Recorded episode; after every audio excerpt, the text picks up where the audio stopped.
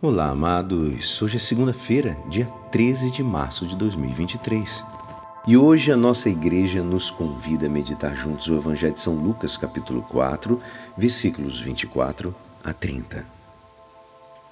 Jesus, vindo a Nazaré, disse ao povo na sinagoga: Em verdade vos digo que nenhum profeta é bem recebido em sua pátria. De fato, eu vos digo, no tempo do profeta Elias, quando não choveu durante três anos e seis meses, houve uma grande fome em toda a região. Havia muitas viúvas em Israel. No entanto, a nenhuma delas foi enviado Elias, senão a uma viúva de Serepta, na Sidônia. E no tempo do profeta Eliseu, haviam muitos leprosos em Israel.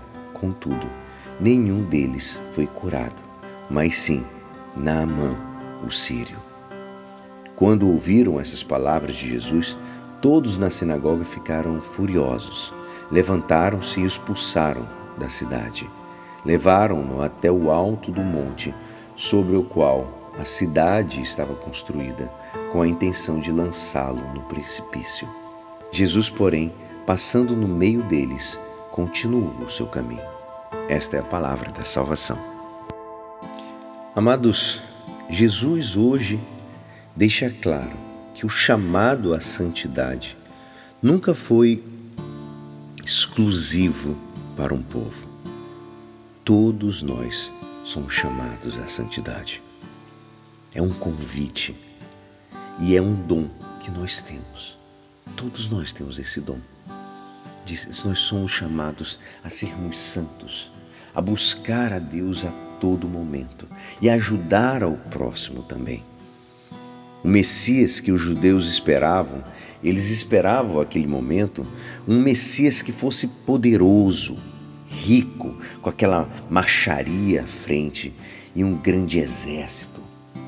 Essa era a visão que aqueles judeus tinham do Messias.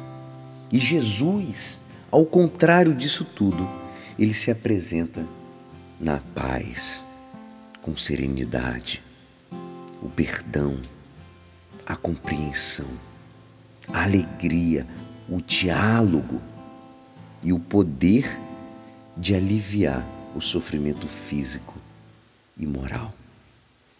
Os pobres, os doentes, as multidões ficaram do lado de Jesus, enquanto os fariseus se afastavam dele. Hoje todos nós também vivenciamos momentos parecidos, amados.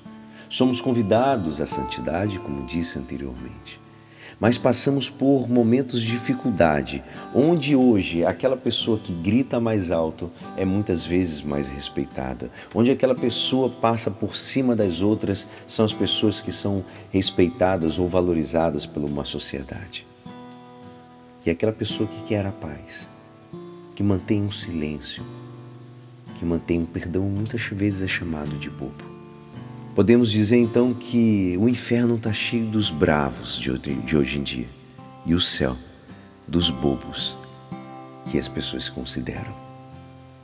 Precisamos escolher o nosso posicionamento, precisamos escolher o nosso caminhar, para onde nós vamos.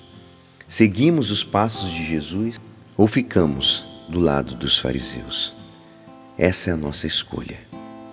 O propósito de hoje é que seja quem procura Jesus imita o seu jeito de ser e de agir. Esse é o nosso caminho. Essa tem que ser a nossa escolha. E o salmo de hoje, Salmo 41, diz: Minha alma tem sede de Deus, do Deus vivo. E quando verei a face de Deus? E é assim, esperançoso que esta palavra poderá te ajudar no dia de hoje que me despeço. Meu nome é Alisson Castro e até amanhã. Uma abençoada semana. Amém.